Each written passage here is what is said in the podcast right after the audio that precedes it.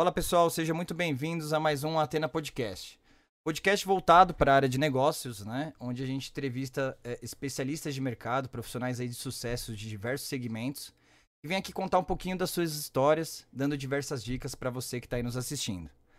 Como sempre, a gente está ao vivo aí no YouTube, então, por favor, colabora com o canal. Se você já conhece a gente, se inscreve aí no canal, dá um like.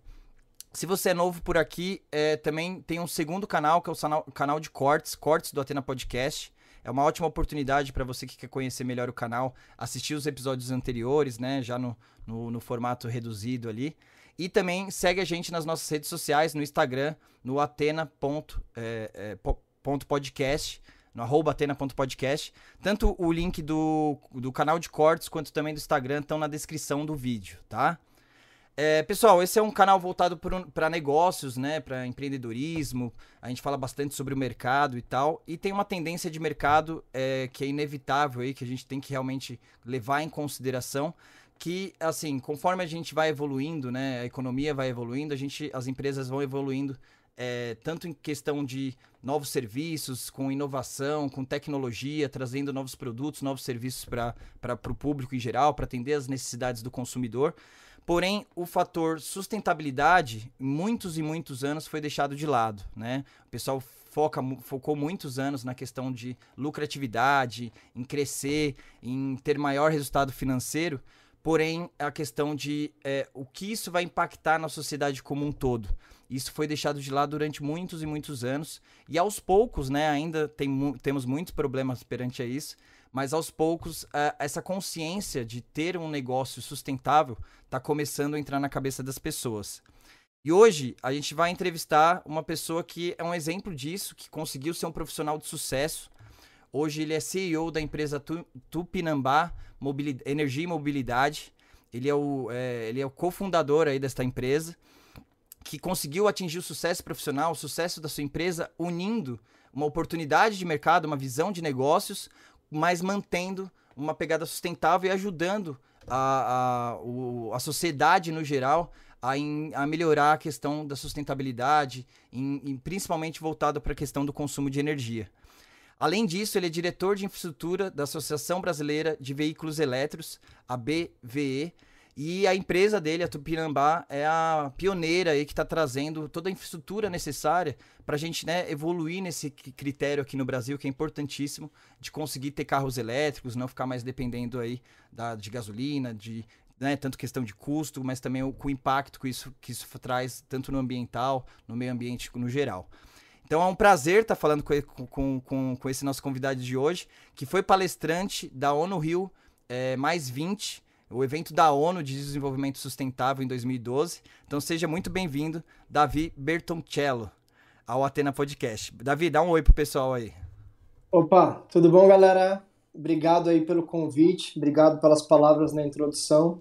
Certamente concordo com elas. Acho que na nossa visão é, existe uma clareza né, e um comprometimento em que hoje né, é, é não é o dinheiro pelo dinheiro. Né? Acho que a gente tem que realmente já foi o tempo em que a gente falava que sustentabilidade e, e esses modelos de negócios sustentáveis era para ajudar as próximas gerações. Né? Hoje em dia nós fazemos isso por nós mesmos, porque o planeta não tem mais tempo a esperar. Né? Então a gente realmente precisa ressignificar o formato de trabalho, o formato de lucro e pensar em um componente muito importante, né, que é o nosso planeta. Sem ele a gente não tem nem, nem para onde ir. Então, de fato, obrigado pelo convite. Vai ser um prazer falar mais sobre mobilidade elétrica, carros elétricos e sustentabilidade com vocês aqui para os ouvintes de vocês.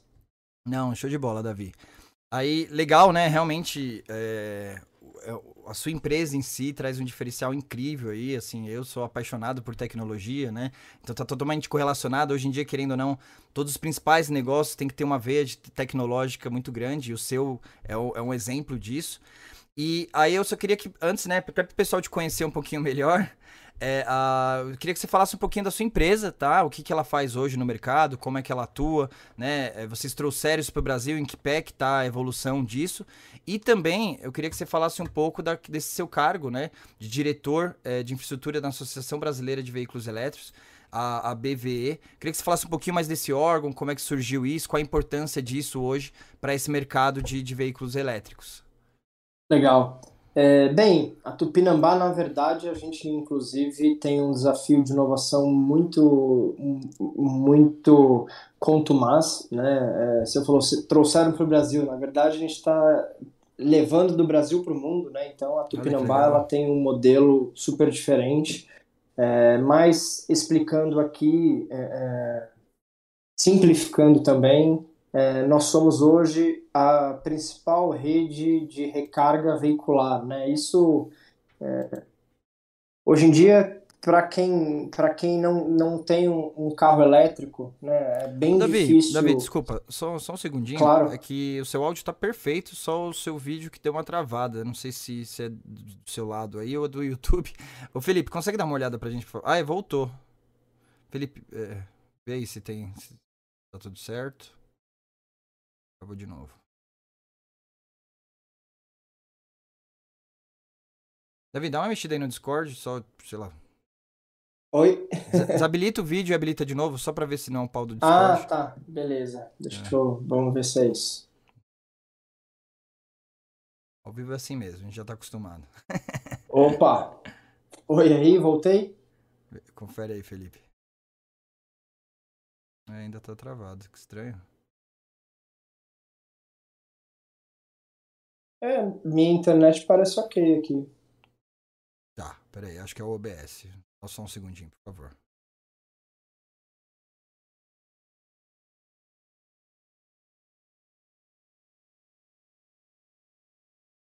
Vou fazer o seguinte, é, o Felipe da, da área técnica aqui, acho que voltou, hein? Vê se deu certo. Tô? Foi, pô, aí, pô. Boa. Obrigado, Felipe. o Felipe até vou aproveitar a oportunidade de agradecer, ele que cuida de toda a parte técnica aqui, então o podcast não aconteceria se, se não fosse ele. Então obrigado, Felipe, pelo apoio aí, que tá sempre aí nos ajudando nos momentos de emergência. Davi, obrigado, desculpa aí, acontece, é online, ao vivo, mas tá capau. É, aí se puder continuar falando da Tupinambá. Tá, a Tupinambá, ela, ela na verdade, hoje é a principal empresa de recarga uh, para veículos elétricos do Brasil. Né? Nós temos hoje 100 pontos de recarga uh, de, uh, por, em nove estados, né? e recentemente, inclusive, recebemos um aporte da Raizen, né? que, que é a joint venture da Shell com a Cosan aqui no Brasil, e temos um desafio enorme né? de, de aumentar essa malha para pelo menos 10 mil pontos de recarga veicular é, por todo o Brasil para conseguir realmente suportar a adoção dos carros elétricos. Né? Para quem nunca viu um carro elétrico, é, de fato, a, a, o que, que eu estou falando aqui? Eu estou falando das tomadas. Né? Um carro elétrico, ele, é, ao invés de você abastecer né, com, com num posto de gasolina, né, você tem que fazer isso com, com tomadas. E claro, não é uma tomada 110, né? É uma tomada especial, específica para isso, até porque a gente está falando aí de, de uma amperagem maior, né? Então, existe essa necessidade, né? Para que existam os carros elétricos, precisa existir antes os pontos de recarga, né? É o que eles chamam do dilema do ovo e da galinha, né? Quem vem antes, os carros elétricos ou a, a malha de recarga veicular? A gente sabe que é a malha, tá? Uhum. E, e aí, respondendo também sobre a BVE, a BVE é hoje a principal associação aí de, de veículos elétricos uh, do Brasil e é aquela quem organiza aí as agendas né, de eletrificação e eu colaboro né, por lá como diretor da pasta de infraestrutura justamente olhando para esse lado, né? De novo, é, os carros elétricos, né? Para cada carro elétrico que a gente vê na rua aí, a gente entende que deve existir é, é, pelo menos quatro pontos de recarga, né, para justamente dar a possibilidade de que todos os brasileiros façam é, aí a opção pela mudança de matriz energética, né? Enfim, a, a, imagino que nos próximos cinco ou seis anos aí, é, grande parte da, da, de quem for trocar de carro, né? Porque agora tem essa também, nem todo mundo compra mais carro, mas de fato a, a a adoção dos carros elétricos é um caminho sem volta e existe essa necessidade da infraestrutura acompanhar né, as vendas de carro. Sim, sem dúvida. É... Então, assim, até para o pessoal, às vezes, que não tem é, muita noção, né? Como é que isso está funcionando lá fora, né? Porque é, hoje vocês estão né, dando esse apoio de startar isso aqui no Brasil, que né, eu venho da área de tecnologia, mesmo que seja né, no outro segmento de segurança da informação, mas no sentido geral, acho que todo mundo tem a ciência que no Brasil as coisas acabam chegando um pouquinho mais tarde, né? Normalmente um pouco mais atrasado. E às vezes até por questões de custo, né? Cambial e etc. É, infelizmente, normalmente os pioneiros, né? A gente sabe que é o mercado americano, Europa e etc. E na, na, na, no mercado americano, na Europa, a gente sabe que é, assim, já tá bem mais evoluído, né? Então, assim, essas tomadas lá, pro pessoal que viaja lá tal, faz tempo que eu, que eu não faço uma viagem para fora, né? Questão de Covid, etc. Mas até de vídeos que você vê aí na internet tudo, você vê que já é bem comum, né? Você ter essas tomadas aí e tal. E aí, é, qual é a diferença, assim, como é que tá a evolução disso lá fora e o quanto falta pra gente conseguir isso? E realmente... Legal. Desculpa, aí só complementando a pergunta, a importância de, dessa diferença da infraestrutura, né? Porque hoje, por exemplo, você falou muito, eu achei muito legal, né? O que vem antes, né? Hoje, se, por mais dinheiro que você tenha, se quiser comprar um carro elétrico no Brasil, você poderia até conseguir, mas se andar, se tá fazendo uma viagem, acabou a energia, você não teria muito o que fazer, né? É, assim, na verdade, é, tem, tem uma primeira questão que é educacional, né? Então, uhum. normalmente todo carro elétrico ele já vem aí com, pelo menos com um conector ali é, é residencial que você consegue eventualmente é, é, operar em uma rede 220, tá? Mas você tocou num ponto importante, assim, acho que o principal ponto quando a gente fala de um carro elétrico hoje é a cobertura de distâncias, né? A questão intermunicipal. Então, assim, uhum. por mais que não só no Brasil como no mundo, né? Você perguntou sobre os benchmarks mundiais, 50% dos carregamentos é, ocorrem é, normalmente aí na, na própria residência, tá? Então, com uma adaptação pequena ali da residência, é, você já assegura que você vai conseguir rodar dentro das cidades, tá? É, eu mesmo tenho um elétrico, o meu elétrico ele roda 277 quilômetros, então é claro que eu tenho uma cobertura muito importante com a carga que eu dou dentro de casa para andar em diversas ocasiões, mas é óbvio que quando a gente está falando de viajar pelo Brasil, né, um país de aí de né? dimensões continentais, uhum a gente precisa dar essa segurança para o usuário, né, de que, poxa, é, ele não vai ficar pelo meio do caminho, tá? E, e, em cima disso, como você bem disse, né, lá fora, acho que estamos falando é, Estados Unidos, Europa e também, principalmente a China, né, são, são regiões onde a gente tem visto aí recorde atrás de recorde nas vendas de elétricos, né, é, na, na própria Europa, no ano passado, os carros elétricos e híbridos já superaram em vendas os carros a diesel. E eu lembro que, que lá na, na Europa, os carros utilitários normais tem muito carro a diesel, tá? Então, é, é, a participação né, em vendas dos carros elétricos, por exemplo, na Europa já aí superior a 20, 25%, Nossa, tá? Caramba. É, na China a gente está falando aí o ano passado de mais de um milhão e meio de carros elétricos vendidos. E, e nos Estados Unidos, né, que até demorou um pouquinho mais para aceitar a eletrificação depois de uma gestão do Trump, né, acho que uh, os elétricos foram absolutamente abraçados agora pelo, pelo Biden, né, então o hum. compromisso dos Estados Unidos em ser protagonista né, da eletrificação. Ninguém duvida de quando eles querem, né, eles conseguem. Sim. Estamos falando aí de pacotes de trilhões de dólares né, para fomentar a eletrificação. Mas veja, se engana. Hoje, quem acredita que. Claro que o Brasil né, tem que correr muito atrás, mas é, é, no último mês de dezembro, a participação de elétricos e híbridos nas vendas aqui no Brasil já foi de 3%. Tá?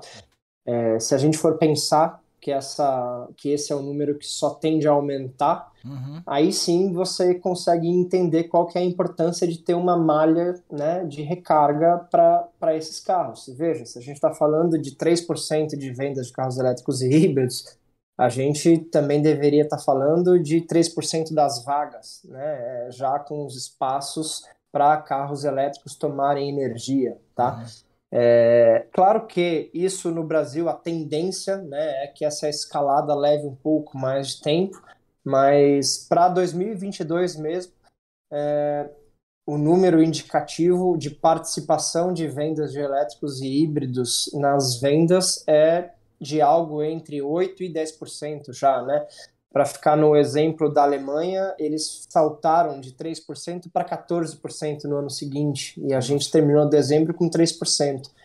Então, é, o Brasil, né, e, e, e, também tem uma, uma, uma condição particularmente interessante, tá? Que carro elétrico ele é sinônimo né, de, de, de sustentabilidade é, é, a depender se essa é uma energia também sustentável, uma energia verde, né? E, por exemplo, diferente da Europa, que tem uma matriz energética é, é, é, bastante conturbada, aqui no Brasil a nossa matriz energética é, ela é verde, né? Pô, mais 70% da nossa energia hum. é absolutamente energia verde. Então, de fato, aqui é um sinônimo dizer que o carro elétrico é um carro menos poluente, tá? É, Olha e só, também. Caramba, do... eu não tinha parado para pensar nessa perspectiva, né? Assim. Do jeito, quando você ouve, parece só 100% positivo a questão do, da utilização do carro elétrico e tal, mas a origem de, dessa energia, né? Isso faz, é totalmente importante para realmente ser um resultado totalmente sustentável, né? Claro, lá na Europa você tem muito termoelétrica, né? Aqui a gente já uhum. tem uma matriz energética muito mais verde, tá? É, mas, de novo, acho que assim, tem uma questão que é bem, bem interessante também de salientar, tá? Carro elétrico por plataforma é um carro melhor do que o carro a combustão, tá? Então, assim, acho que a questão de, de, de ser é, é, é, uma máquina mais sustentável, ela é só um dos eixos aos quais a gente tem que olhar, né? O carro elétrico é um carro que tem, tem pelo menos 70% a menos de peças. Então, pensa, 70% a menos de problema, 70% a menos de reposição. O carro elétrico, ele não faz som. O carro elétrico, ele não trepida. Então, é, Nossa, é, é, é, não, é até chato, assim. Eu, quando eu falo que o carro elétrico é melhor, acho que tem gente que olha para mim e fala, ah, não, sei, é porque você trabalha com isso, né? Eu falo, putz, cara, você é sentar num carro elétrico, dirigir um carro elétrico e entender que é realmente uma evolução, né? No, no, no, no da tecnologia no geral, da... é, do, do mercado, né? Não é só uma questão Obviamente, questão sustentável é importantíssima. Se for essa a força matriz de apoiar esse mercado, ótimo, né? É muito bem visto. Mas eu não sabia também, nesse nível de detalhe, quais as vantagens. É, Davi, até para a gente poder fazer um corte sobre isso, porque é um assunto muito interessante. É, diferenças de carro, carros normais, né? De gasolina, álcool, etc. Diesel, né? para diferenças de carro elétrico e quais são as vantagens além da sustentabilidade. Você falou algumas, eu queria que você desse uma listagem mesmo, porque né, você é um defensor disso e é importante a gente divulgar essa informação. Sim. Então, como eu disse, é, são pelo menos três eixos, né? É, uhum. o eixo da sustentabilidade, exatamente por isso, porque o Brasil, como um país de matriz energética limpa, é, a gente entende né, que aqui realmente um carro elétrico é sinônimo de um carro é, mais sustentável. Mas você também tem a questão da, da saúde né, do ocupante. Ele é um carro que, que apresenta melhor performance, que não tem, que não tem ruído e, e não trepida, né? é, ou trepida muito menos, claro, uhum. se você uhum. passar por um buraco você vai conseguir entender né, a saliência, mas o carro elétrico ele trepida muito menos, então essa esse eixo é muito seria importante mais seguro, de assim pública. Dizer, seria mais seguro também, por assim dizer, tipo, em questão de probabilidade de acidente, de acidente Sim, e, e esse até é a combustão do, do, do, combustível, né, de, de, de, explosão, alguma coisa. Tem, tem, tem dados sobre isso ou não? Sim, sim. E o terceiro ponto é a questão de segurança barra inteligência, né? Acho que assim, Hoje o carro elétrico ele também é sinônimo de carro inteligente, né? Um carro uhum. conectado, ultra conectado. Então, entre Estou é, é, só falando de carro elétrico, né? Não de uhum. carro autônomo, mas é, é, é, os carros autônomos eles também têm níveis, né? E, e, e, e os carros elétricos eles já começam com nível 3 de, de que é, do que seria um carro autônomo. Então, hum. ele, ele também é mais seguro, né? Então, assim, é, mesmo, mesmo, por exemplo, claro, não estou falando de um carro autônomo, mas você está dirigindo um carro elétrico, ele te dá muitos avisos ali durante a direção. Então, putz, perdeu um pouquinho a seta, perdeu um pouquinho ali, ele, ele vai, ele, ele ajuda, ele corrige, né? Então, eles são carros também mais seguros, tá? Então, esses são os pelo menos três eixos aos quais os carros elétricos são aí a evolução é, é, é, e estão realmente revolucionando né, a, a, nossa maneira de se locomover, tá? É, então acho que três vezes você foi singelo mesmo, porque né, tem economia, né? Porque né, até hoje, com a situação econômica do país, é, custo de, de combustível absurdo, né? Então imagino, né? Que com os carros elétricos também né, vai facilitar isso, reduzir esses custos. E é, o que você comentou também é a questão de desempenho, né? Em desempenho, como é que afetaria de forma mais técnica aí? Ah, desempenho é outro carro. Imagina, ah. o torque de um carro elétrico ele começa em 100%. Então, assim, cara, você acelerar um carro elétrico é sensacional para quem gosta de carro. O centro de gravidade dele, né? Como ele é, é, é, então, assim, ele é um carro que tem realmente uma performance melhor. E você tocou num ponto que eu nem mesmo tinha, tinha dito, né, que é o ponto da economia. Porque o ponto da economia ele ainda é muito sensível para a gente discutir, porque é muito claro, né, o carro elétrico, é, é, é, em termos de recarga, enquanto você gasta hoje por volta de 300, 350 reais para encher um tanque né, num, num posto de gasolina. Uhum. É, esse, esse carro elétrico, você pensando aqui na, na, na, cidade de São Paulo, né, ficando com, com os custos de energia da cidade de São Paulo, você enche um carro desse com 60 reais. Né? Então, Caramba. é claro que tem uma grande diferença né, em termos de custo de abastecimento, mas por enquanto ainda é um carro um pouco mais caro. Mas isso tem melhorado muito. Né? Acho que até o ano passado o carro elétrico mais barato no Brasil era um carro de 150 mil, vai, uhum. 140, 150 mil.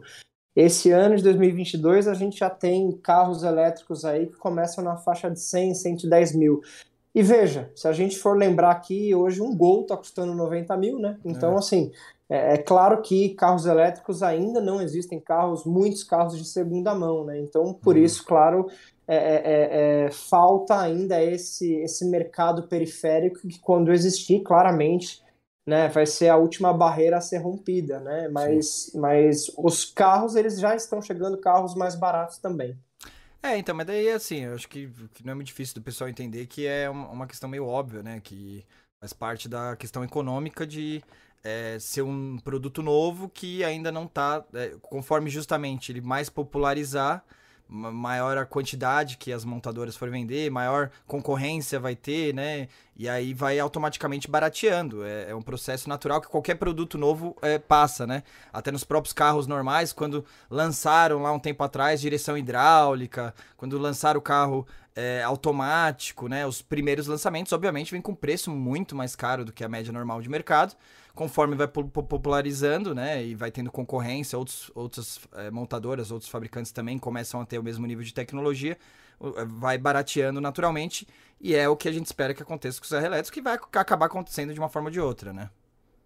É isso, é isso. Acho que assim, o, o, o Brasil não é para amadores, né? Como, como, como diz o como diz o poeta. Sim. Mas mas não tem muito para onde fugir é. mesmo, né? Mesmo o Brasil aí sendo um país referência em etanol, né?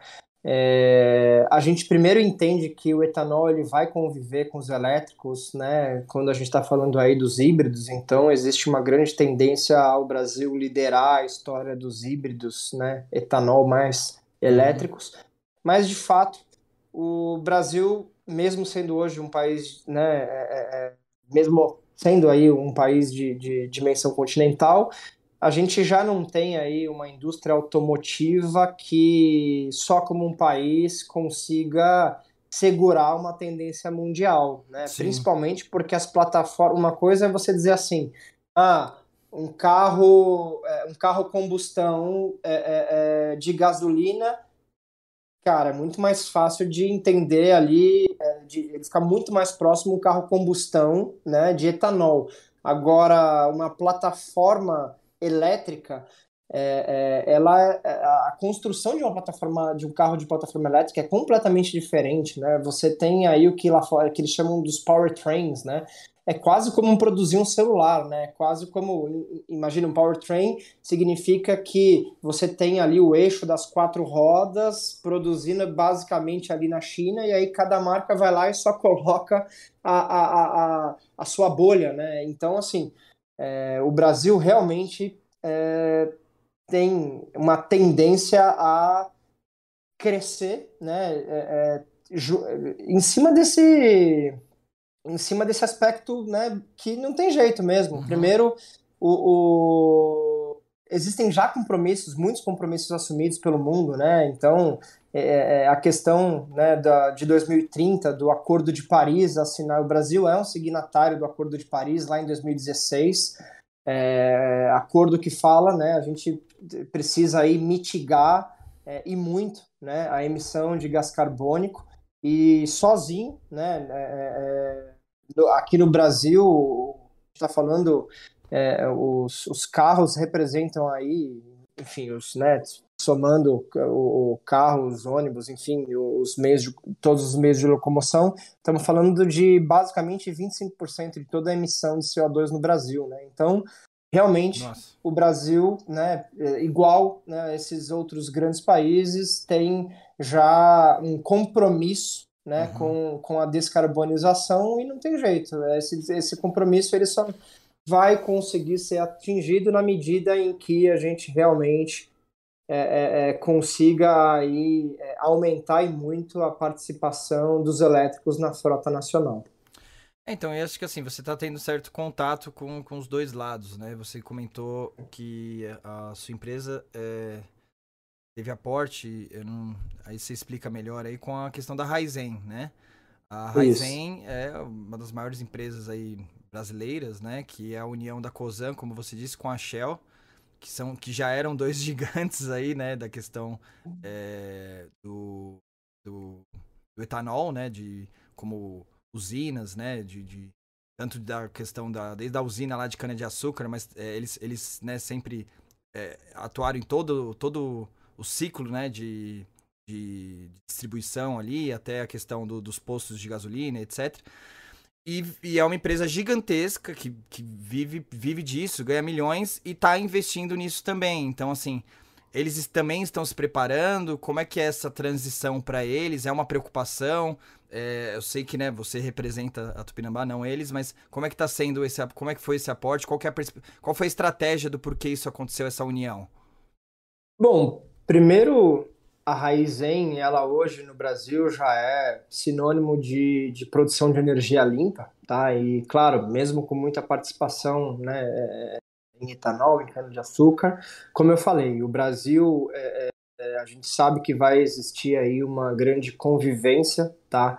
Entre, entre essas duas plataformas, essas duas tecnologias, mas de certo modo toda a indústria, não só no Brasil como no mundo, tem se preparado cada vez mais para esse momento né, da, da, da eletrificação. Tá? Uhum. Então, é, não é surpresa nem, nem aqui, nem lá fora, essas, essas recentes parcerias, né? Então, é, é, é claro que é, mesmo os processos aí de, de, de, de combustível, de queima de combustível, hoje eh, são infinitas vezes menos poluentes, né, do que anos atrás, uhum. mas de fato, né, é, é, a questão da eletrificação é algo que, que veio para tomar o seu espaço, né, então que é, em cima disso, essas grandes companhias né, de, de energia e de distribuição, é claro que elas precisam se posicionar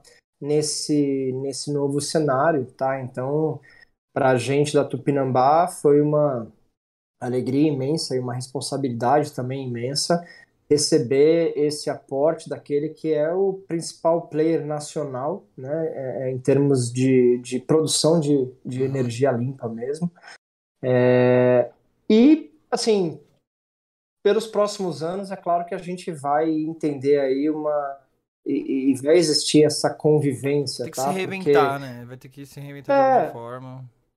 É claro, assim, poxa, esses, esses acordos, por exemplo, eles, eles são acordos que em muitos países, em 2030, os carros a combustão, eles vão ser proibidos, né, de, de, de serem vendidos, tá? Então, é claro que, por exemplo, quando a gente falar de uma Raizen e, que é uma Shell no mundo, né, então, assim, claro que a Shell, ela, ela tem que pensar globalmente, né, o que que ela como, como que ela vai é, é, é, naturalmente né, avançar no uhum. tempo com essas proibições locais, tá? A gente está falando é, é, é, França, Estados Unidos, China, até mesmo Chile, aqui recentemente assinou a proibição da venda dos carros a combustão em 2035.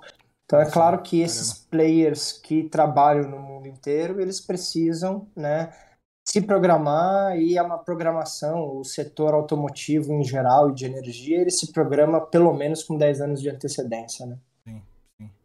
Acho que no mínimo, né, nesse caso aí, realmente já os caras devem estar tá tendo uma, um planejamento aí a longo prazo. E tem um, esse ponto, né, que acho que muito, não é todo mundo que sabe, né, mas é como você falou que eles é, são referências na questão de produção de energia limpa, além da questão do combustível, do etanol em si, mas até é, eu presto serviço para algumas usinas, né? Daí eu descobri isso, achei muito interessante, não é todo mundo que sabe. Por mais que já existia há bastante tempo, né? Que além da questão da produção do etanol, né? A, o bagaço da cana, né? Que é feito para é, eles juntam o bagaço da cana e com o bagaço da cana existe o processo lá deles tal que eles conseguem gerar energia. E isso eu achei incrível, né? Que, que, que, que engraçado, você tipo usa é, como a cana de açúcar, né, rende, né, primeiro nesse sentido, né, como é, é uma, uma matéria-prima incrível, né, desde o açúcar em si para alimentação, como o etanol.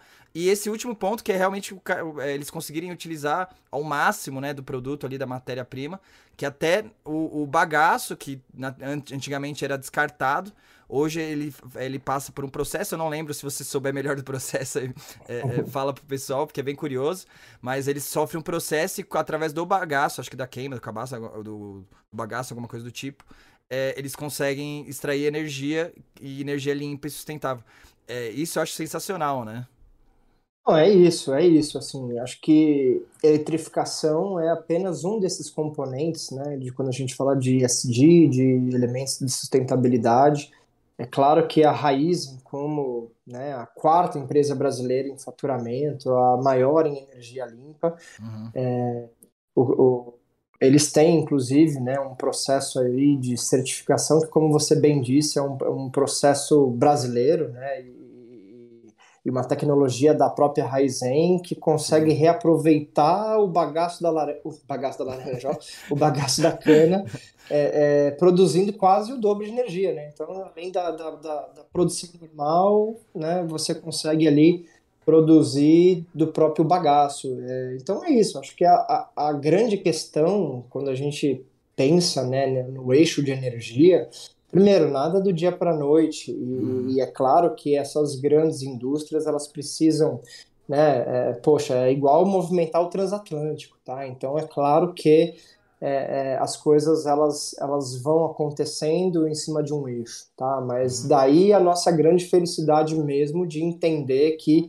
entre esses esses potenciais parceiros, né, que, que têm olhado para a mobilidade, com certeza foi é, é, uma das condições né, para a gente escolher aí estar é, tá junto com a Reizen foi justamente é, é, o fato de sermos sabedores da preocupação deles né, com a questão da eficiência energética e dos processos de sustentabilidade. Né? E é claro que é, o carro elétrico, ele, ele, ele hoje, quando a gente está falando né, do, do, setor automotivo, ele é o grande expoente disso, tá? Mas de verdade o Brasil é, é, é muito bom, né, que isso seja dito, é referência, né, em sustentabilidade há bastante tempo e o próprio etanol, né, é, é, é como combustível fóssil, ele é muitas vezes superior em termos de eficiência energética do que a gasolina. Né? Uhum. Então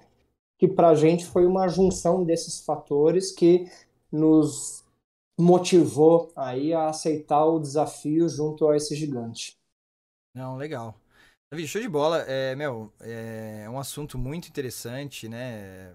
Total, o, o, todo, qualquer tema correlacionado com inovação, com tecnologia, é, é, sempre legal a gente estar tá discutindo, a gente estar tá antenado, né? Porque é isso que aí que a partir disso, né, você ficando atento em cima disso que você consegue identificar oportunidades que às vezes a gente pode explorar, né, já visando esse mercado futuro, né, que vai abrir diversas oportunidades no mercado como um todo.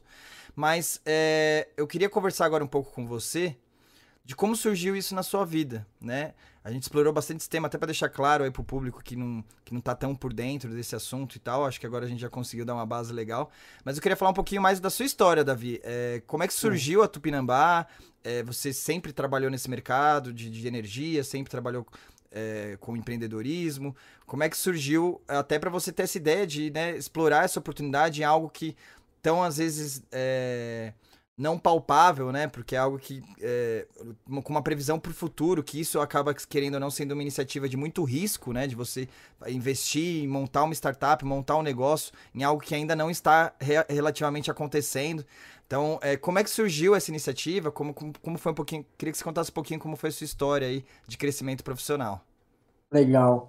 É, eu, na verdade, comecei a minha, minha vida profissional trabalhando com marketing e publicidade, então fiquei nove anos trabalhando em agências de publicidade. É, depois desses nove anos, eu, eu resolvi mudar realmente de, de áreas e passei, então, a, a a pensar em, em, startups mesmo, tá? Então fiz, lancei aquela que foi a primeira startup de pesquisa de mercado do Brasil. Fiquei mais nove anos à frente dessa empresa de pesquisa, dessa startup de pesquisa. E em 2016 eu tomei é, contato com, com a eletrificação, fazendo uma pesquisa, né, para uma grande montadora. Nossa. É, entendendo, né? Acho que a, ali foi, foi a primeira vez que eu olhei e falei, opa, aqui tem alguma coisa. Aí depois eu fiz uma nova pesquisa em 2017 para esse mesmo cliente.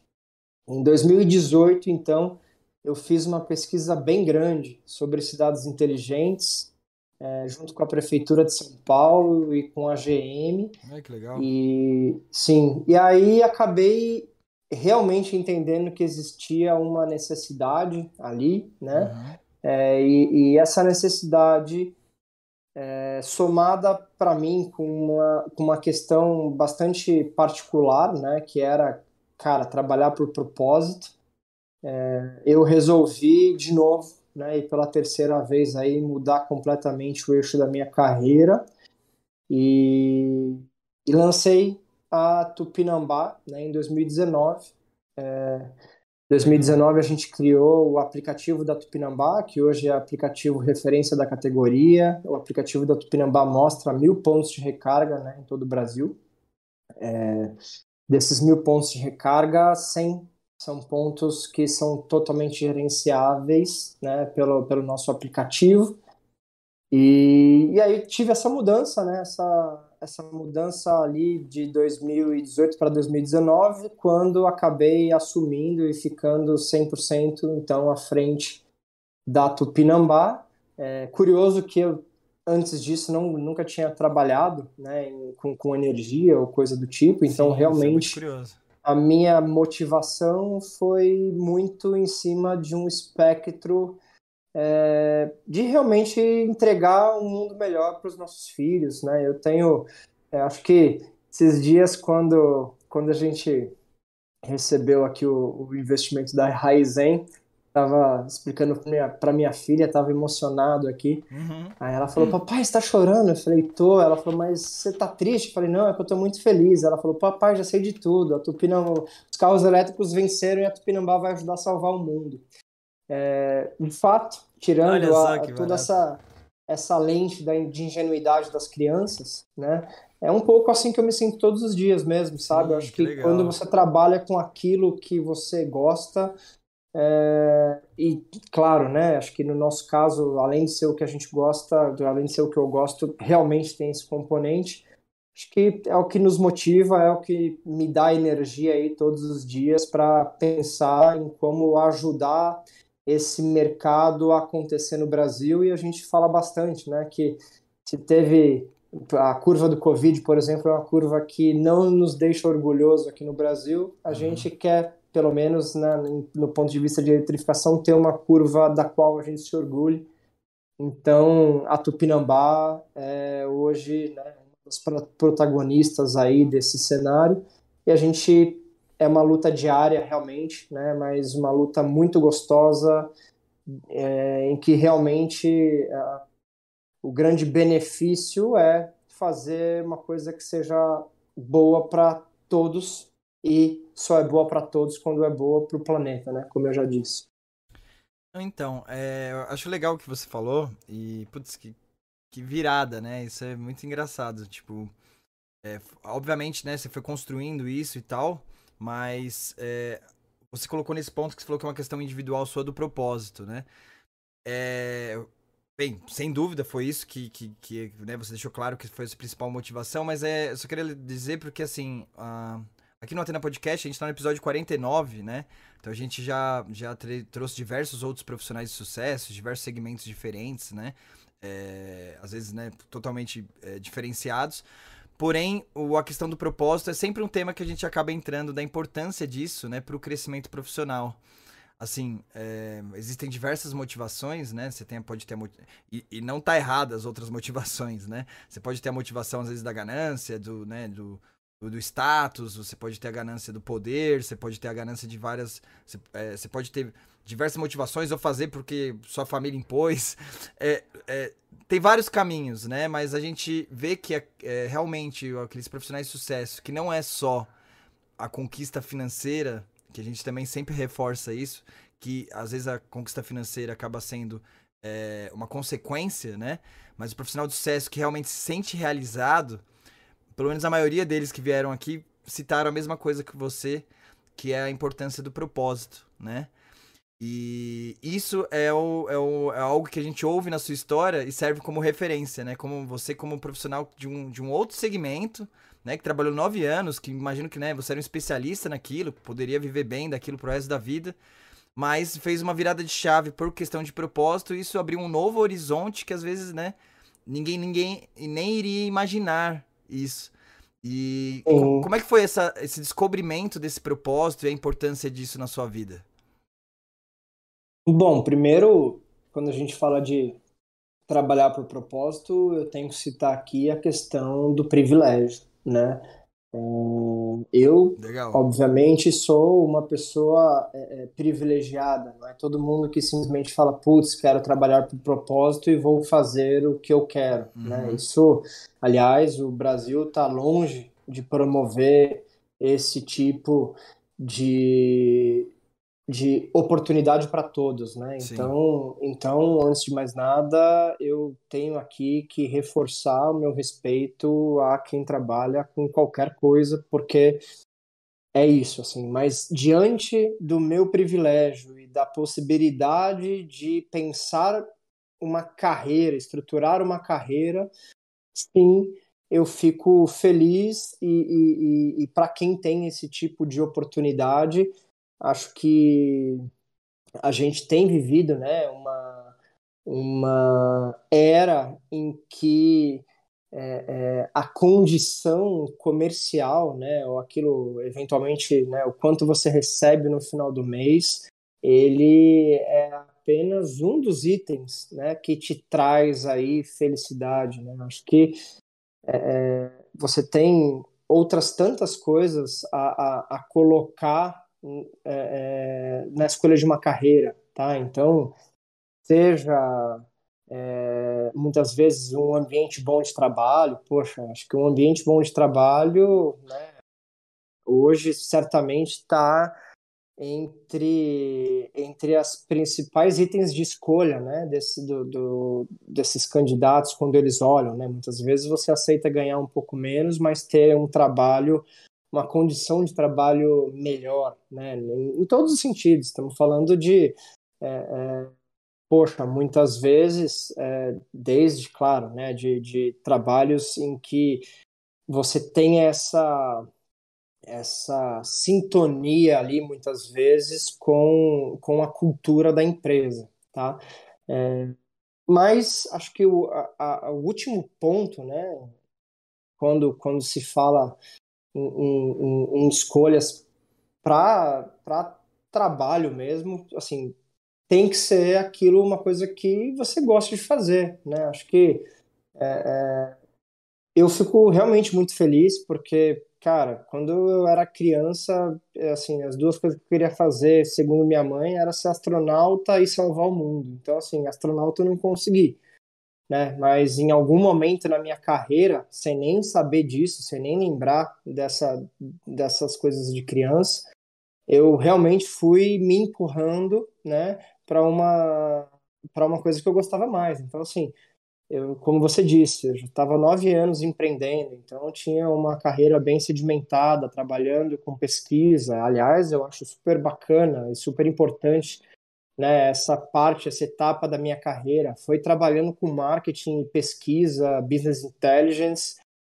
e eu consegui né, ter a leitura de mercado que eu tenho hoje, mas de fato eu sentia que me faltava naquele instante uma motivação para ter os dias ruins, né? Pô, chegar lá e falar, putz, cara, tô aqui é, é, é... e assim hoje eu me sinto absolutamente completo, né? Quando eu penso na no que eu faço no dia a dia, eu realmente não tenho nada do que reclamar, dias bons ou dias ruins. Eu sei que, cara, nada como um dia após outro dia e que o que a gente está construindo é, maior, né? Então, acho que quando as pessoas se sentem assim, trabalhando, não existe um ambiente melhor, né? Pena que no Brasil, como eu disse, né, diante de todas as injustiças que a gente que a gente já conhece, grande parte das pessoas não podem, né, trabalhar no que queriam, porque aí imagina aquele quantos meninos queriam jogar futebol, né? E nem todo mundo consegue jogar futebol. Então, assim, é, é, é sim em cima do, do, do, meu privilégio e daqueles que conseguem escolher a sua, a sua carreira, fica essa dica de, poxa, insistir mesmo até conseguir trabalhar naquilo que te traz felicidade. Sim, putz, legal. É, sim, sem dúvida, né? A gente sempre tem que colocar. É... Tem que tomar muito cuidado, né? É engraçado. Sempre quando a gente fala que a nível é, geral, né, generalizando, a gente tem que deixar claro as, a, a, as questões mais específicas da, do Brasil, da sociedade onde a gente vive, que é muito injusta, infelizmente, em vários aspectos, né? Então é difícil comparar quando você tem realidades completamente diferentes.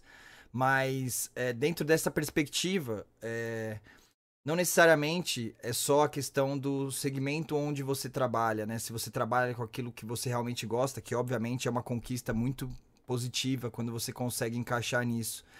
Mas de você, às vezes, né, é, ver propósito naquilo que você faz, independente se for realmente algo direto que esteja salvando muito. Mas, assim, é, o trabalho em si, ele tem um valor muito grande, né? Você, independente de, qual, de que área especificamente você trabalha, seja o atendente ali do supermercado, seja o cara ali, o frentista do ponto de gasolina, seja o tatuador, seja o diretor de logística de uma empresa, é... que dentro daquela perspectiva, dentro daquela sua realidade, você pode fazer de melhor, né? Então, assim, se é um atendente de supermercado, é, pô, você atender as pessoas bem, às vezes é, é difícil, né? Atender, é, trabalhar direto com o público. Eu já trabalhei, né, como como ajudante, é, estagiário em banco, com aquele coletinho de posso ajudar atrás. E aí eu fazer o meu melhor dentro daquela minha realidade, né? De, de fazer amizades, de tratar as pessoas bem, às vezes, né? Dar uma, uma orientação, ajudar e a pessoa te agradecer. Então, assim, é, eu acho que é um processo, né? Da mesma forma que, que Davi, você também passou por esse processo, né? Você não começou trabalhando com energia, você trabalhou com marketing e, e, e hoje a sua realização é trabalhando com energia. Então, assim, é, aí aos poucos, se aquilo, se você vê que aquele segmento não é aquilo que você quer para sua vida, não é aquilo que te faz feliz, não é fácil, não é fácil, mas você tentar fazer o seu melhor dentro da sua possibilidade e trabalhar, né, estudar, tentar dentro das possibilidades que você tiver, os recursos que você tiver, dos contatos que você tiver e galgando novas oportunidades até surgir uma oportunidade. Porque eu acho que a sua história conta muito isso, né? Porque você vê que não tem nenhuma correlação, questão de marketing com energia, assim, tipo, direta, né? São segmentos bem distintos, por assim dizer. Porém, graças às suas pesquisas, mas você fez pesquisas para um monte de empresa, né? E, e aí só, você teve uma visão de negócio. Mas para você chegar no nível de ter empreendido, de ter feito pesquisa, o quanto você trabalhou antes para chegar até lá, né? Para conseguir a, a, a, a, quando aparecer essa oportunidade, você conseguir agarrar ela, né? E eu uhum. acho que é um negócio, um exercício mental e uma evolução que faz parte da, da vida, assim, né? do crescimento profissional de cada um. Sim, fica, fica aqui a minha dica, né, aos ouvintes aí do podcast, e uma coisa fundamental também, que é sempre é tempo de mudar, sempre é tempo de mudar, sempre, sempre.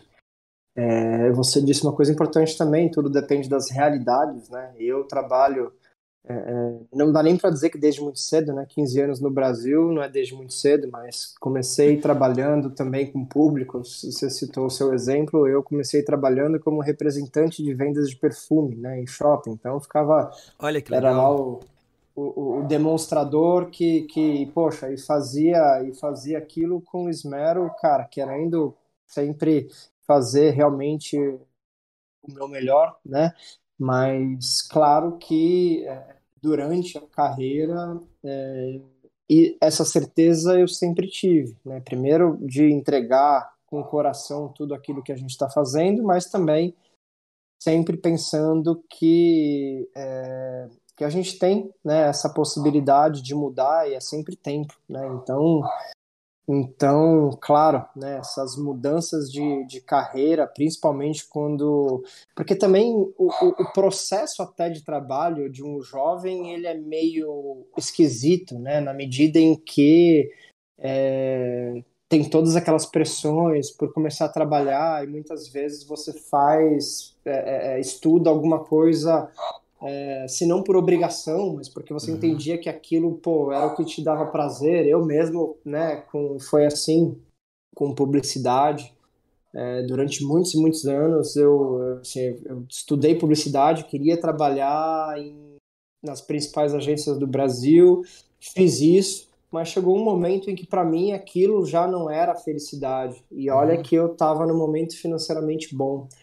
É, então, então acho bastante importante salientar que nada é definitivo, né? E que sim, hoje cada vez mais existe esse espaço de troca é, e as pessoas, né? É, que, que, que fique esse recado de, cara, realmente buscar o que te faz feliz e o que te faz feliz também muda ao longo do tempo, né? Então, é uhum. muito isso, é, é, sempre procurar. Não é fácil, é complexo, daquilo... mas faz sentido exato, pra caramba o que você tá exato. falando. Sim. Exato. É. E até por um momento de vida também, né? Pô, tô com 39, Sim. ainda tenho energia de trabalho pra caramba, mas certamente não tenho a mesma energia de um jovem de 19 anos, né? Uhum. Então, então é claro que o tempo, o tempo constrói aí a, a, as nossas vontades e a gente constrói as nossas carreiras, ou deveria construir as nossas carreiras em cima das nossas vontades. Não, então, é, isso que você falou é bem engraçado, né? E, e é, essa, essa sua dica eu acho sensacional, é, é importantíssima, né? Sempre você pode é, ainda ter oportunidade de mudar, né? E assim, acho que com a maturidade a gente vai pegando isso um pouquinho mais, né? Mas alguns um pouquinho mais, outros um pouquinho menos. É, e às vezes você pega, mas você esquece, às vezes também, que você, que você aprendeu isso, né? Mas quando você é, é muito novo, é, você, é, difícil aprender isso, né, Davi? Ah, quando você é muito novo, parece que tudo é muito importante, é muito ou isso ou nada, né? Tudo matar ou uhum. morrer, uhum. né? É um pensamento muito de, de, de adolescente para que, que eu tô falando por experiência própria, como você mesmo comentou e tal. Acho que todo mundo é, acho que é natural, né? Ter, ter esse processo de, de maturidade, você perceber que as coisas não são bem assim. Tem aquele exemplo clássico, né? Do cara do KFC, que depois de 50 anos montou o KFC lá, montou uma lojinha e ficou bilionário, é, né? Que é, um, que é um restaurante aí que tem no mundo inteiro. Então, assim, nunca é tarde, né? para você recomeçar, para você seguir seus sonhos e, e fazer. Mas é importante passar essa mensagem, às vezes, para quem tá começando, que, assim, se você escolher uma faculdade, você não vai, não vai colocar a arma na sua cabeça e te obrigar a fazer, trabalhar com aquilo pro resto da vida. Você tem o direito de se arrepender. Obviamente que você tem que evitar, principalmente no Brasil, às vezes, pô, o investimento para conseguir pagar a faculdade foi muito alto, e aí jogar isso no lixo, putz, vai atrasar pra caramba a minha vida acontece, né? É bom a gente planejar e pensar antes de fazer as coisas. Mas é você pode crescer naquilo e usar e já de trampolim para crescer em outra coisa, né? É aquela coisa que realmente que é o que você falou, que eu acho que isso é uma dica muito boa, muito foda. Que é realmente é, você sempre pode mudar, né? O jovem pensa até tipo, ai. Ah, é, aquela namoradinha me deu fora. Nossa, minha vida acabou. Depois esse mesmo cara, né? A gente com 18 anos pensa isso. Agora a gente pensa, é, para pra pensar que a gente fez isso agora com, com uns 30, a gente fala, nossa, que babaca que eu era, né? Você vê que não, não é assim que funciona o mundo. E isso serve para tudo, né? Tanto para as relações pessoais, como pro trabalho. É realmente um aprendizado valoroso. Exato, exato. É, é fundamental a gente não ser refém de nós mesmos, né? Do, do nosso passado. Acho que um pouco do que, do que você comentou. É, e tem mais, acho que tudo que você fez para trás sempre fica dentro de você. É aquela. Steve Jobs disse isso, né? Ele falou, cara, foi fundamental para ele é, ter tido lá as aulas de design é, mesmo ele nunca ter depois trabalhado com isso, se é que trabalhar nela na Apple não é um puto exercício de, de design. Né?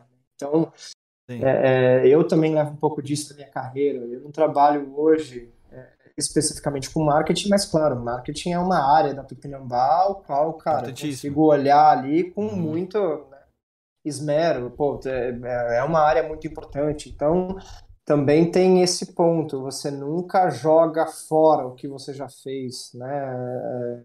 Você acumula os seus aprendizados e faz as suas escolhas. Então, como você disse, né, com responsabilidade principalmente, né, sem é, é e, e, olhando também, né, é, para para uma carreira, né, o desenvolvimento de uma carreira é algo que é, talvez seja muito difícil para uma, uma pessoa de 18 anos ali ter um pouco dessa é, desse sentimento, né? Mas de fato você nunca joga fora aquilo que você fez antes, né? Você vai somando competências e essas competências que levam, né, a cenários futuros e assim acho que a única questão aqui é não ter medo, né, de se jogar e de escolher aquilo que, diante do possível né, para cada um, te dê mais felicidade.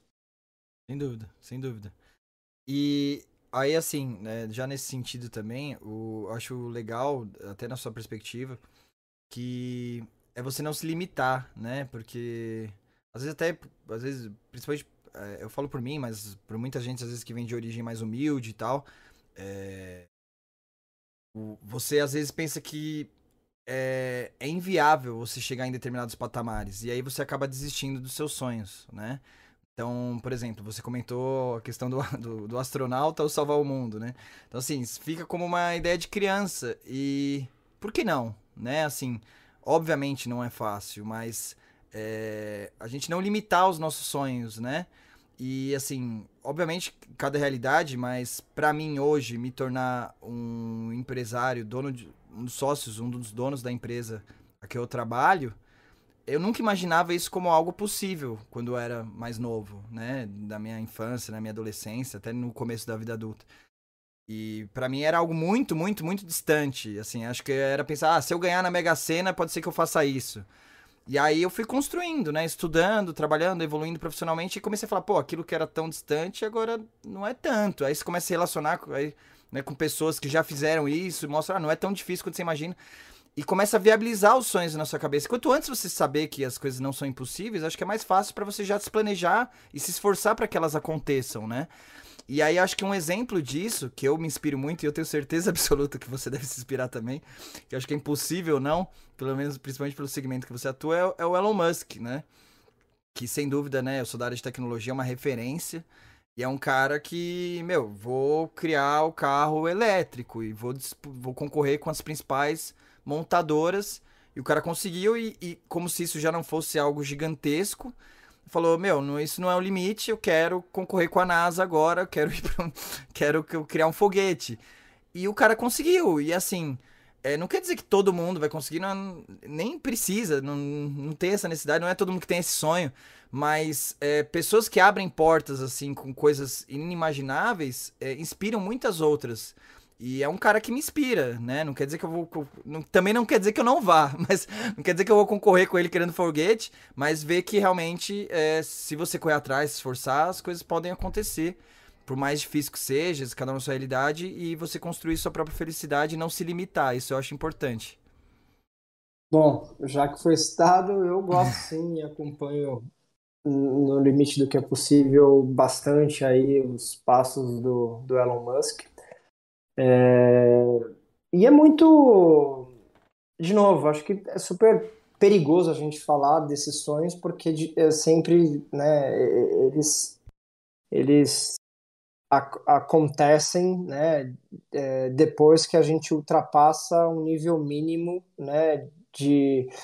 É, Sobrevivência de necessidades Sim, especiais, necessidade exato. Básica, de Primeiro você tem que sobreviver então, para depois né, é, conseguir é, investir mas, em sonhos. Mas diante dessa, diante da pensar no corte dessa barreira, eu tô super de acordo com você de que, cara, é, se a gente se é possível acontecer na nossa cabeça, é possível acontecer fora dela, né? E, e você estou um dos caras que melhor enxergou isso, né? Há quem diga que o empreendedor é aquele que realiza duas vezes, né? A primeira na cabeça, na própria cabeça, e a segunda para o mundo.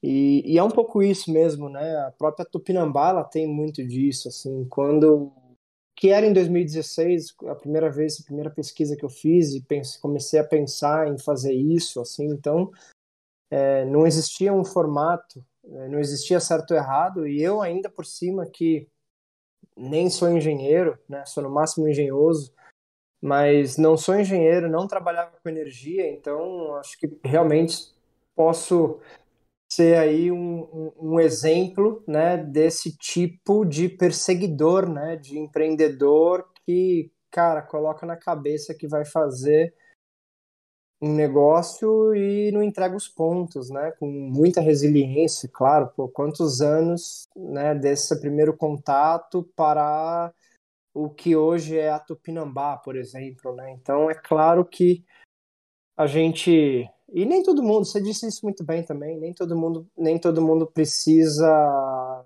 nem todos os sonhos são relacionados também à questão de trabalho, né? Então é, é, é óbvio que que são perfis e perfis, né? Para você ser empreendedor e muito mais para você ser empreendedor no Brasil, você tem que ter um perfil muito específico, né? É, é, e uma sabedoria e uma resiliência que nem todo mundo precisa ter, né? Então é claro, tem muita gente que, que sempre vai preferir aí um emprego formal. É, e tá preferir... tudo bem, né?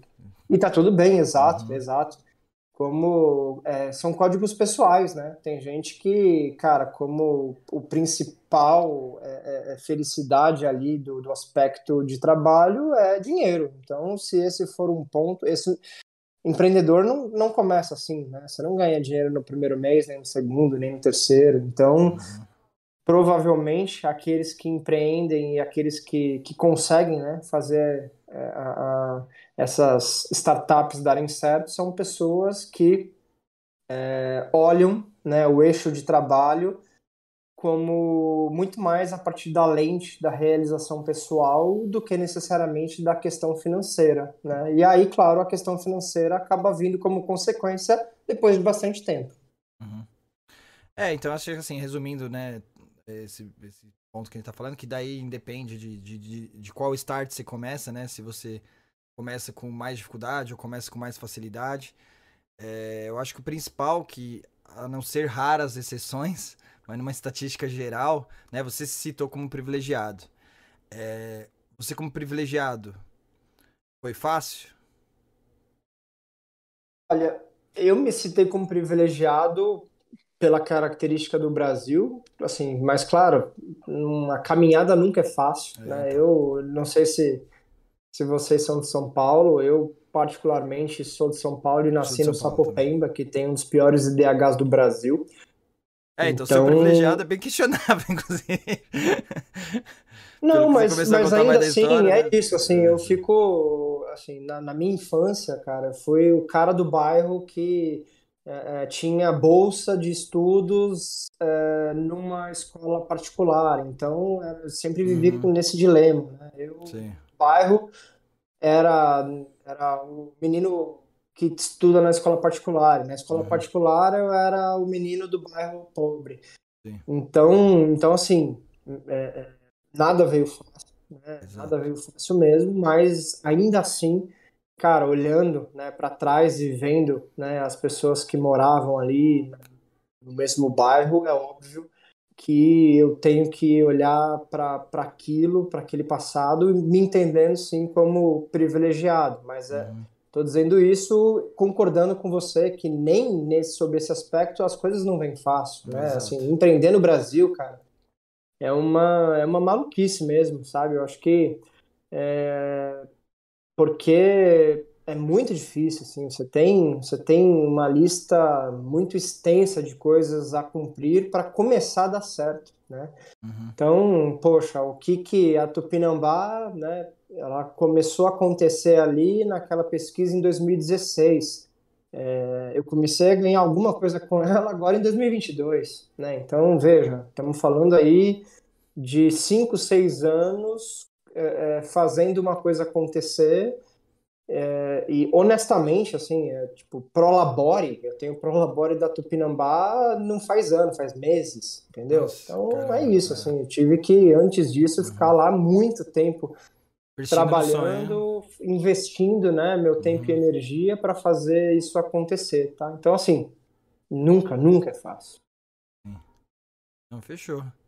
Aí, Davi, só queria também que você falasse é, de um acontecimento que teve aí na sua vida, que eu sei que é, sido muito importante para você e a gente que vê realmente é muito valoroso, foi você ter participado, né, da como palestrante no, no, no, na convenção lá da ONU, né, de sustentabilidade e tal.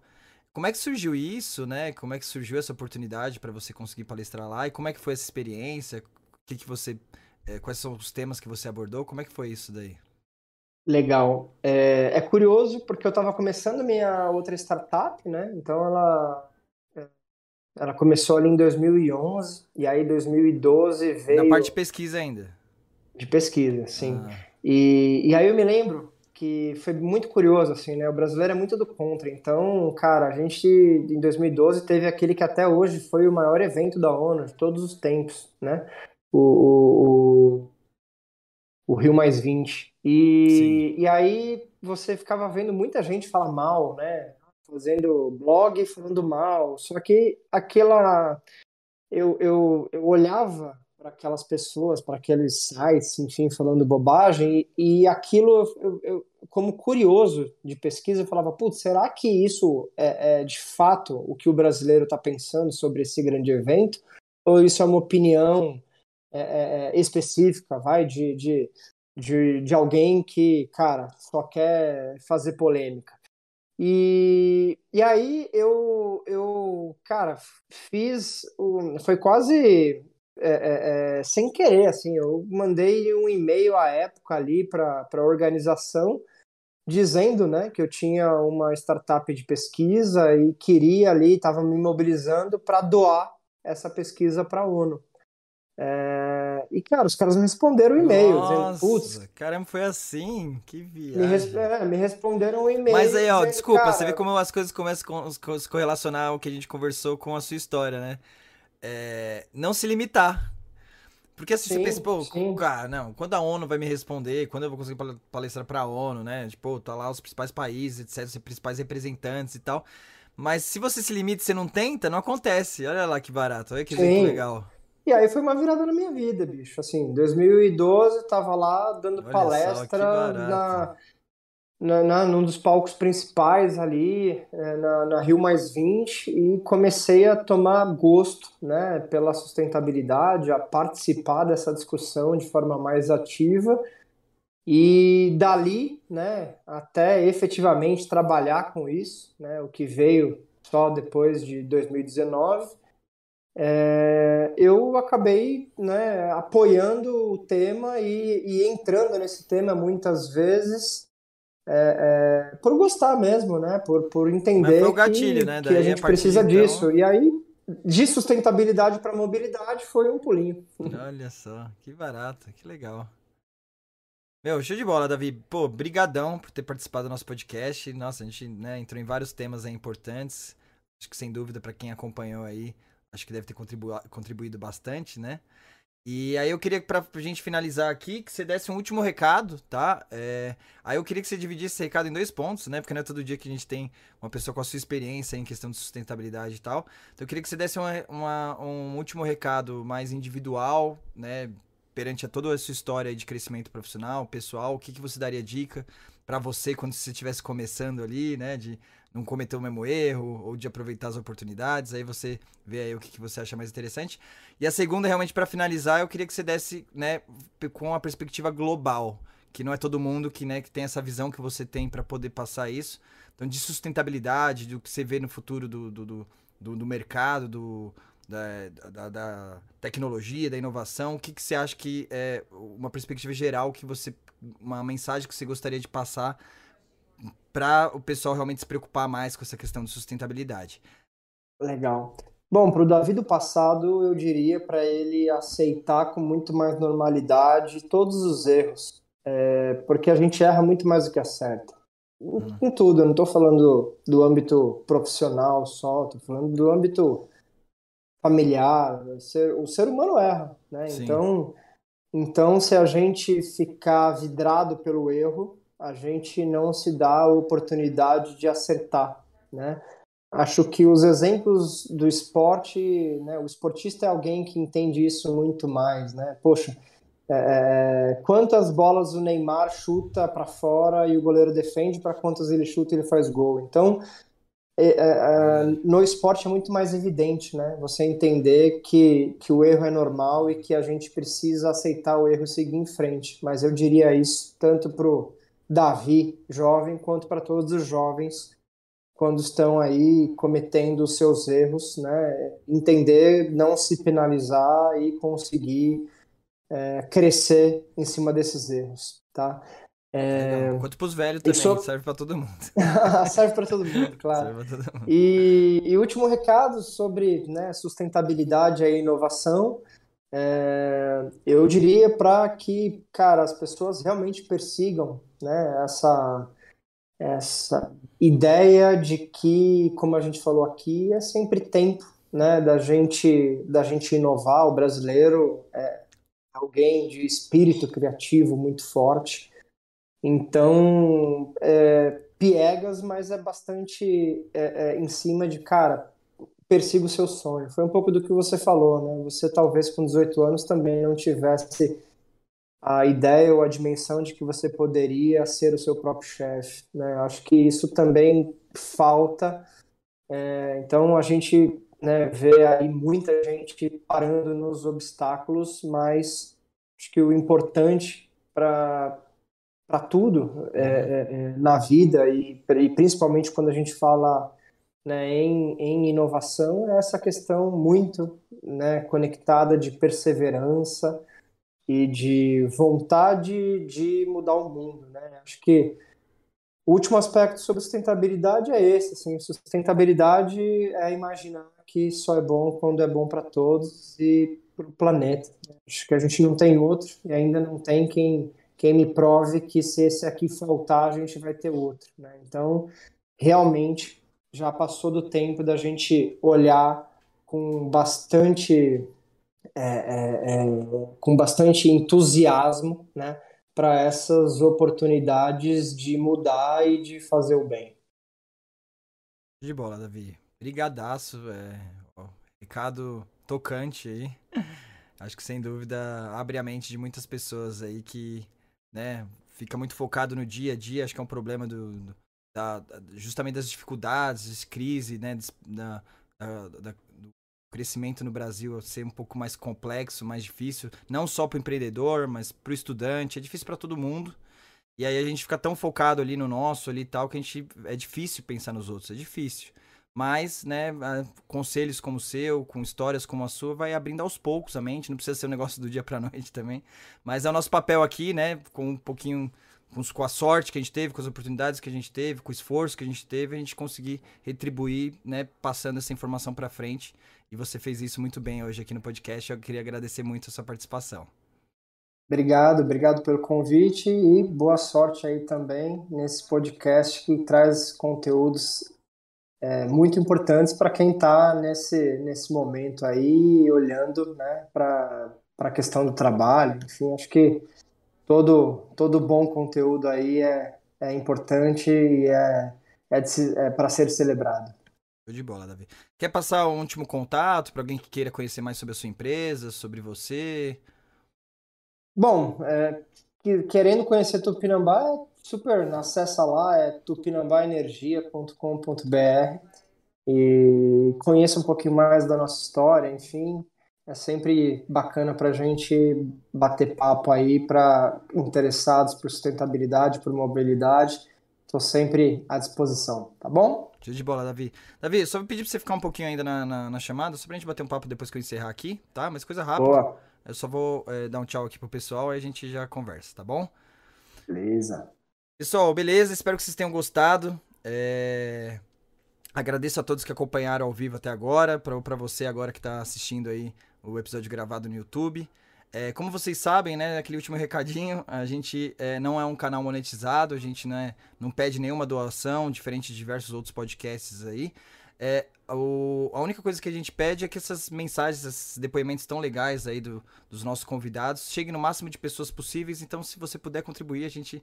A única coisa que a gente pede de contribuição é que, se você gostou do conteúdo, obviamente, dá um like, é, se inscreve no canal, compartilha com seus amigos para a gente conseguir passar essa mensagem cada vez mais longe e, né, é, ajudar de alguma forma, nem que seja um pouquinho, no crescimento profissional de cada um de vocês. Obrigado a todos que acompanhou mais um Antena Podcast. A gente se vê na próxima semana. Até mais, um abraço.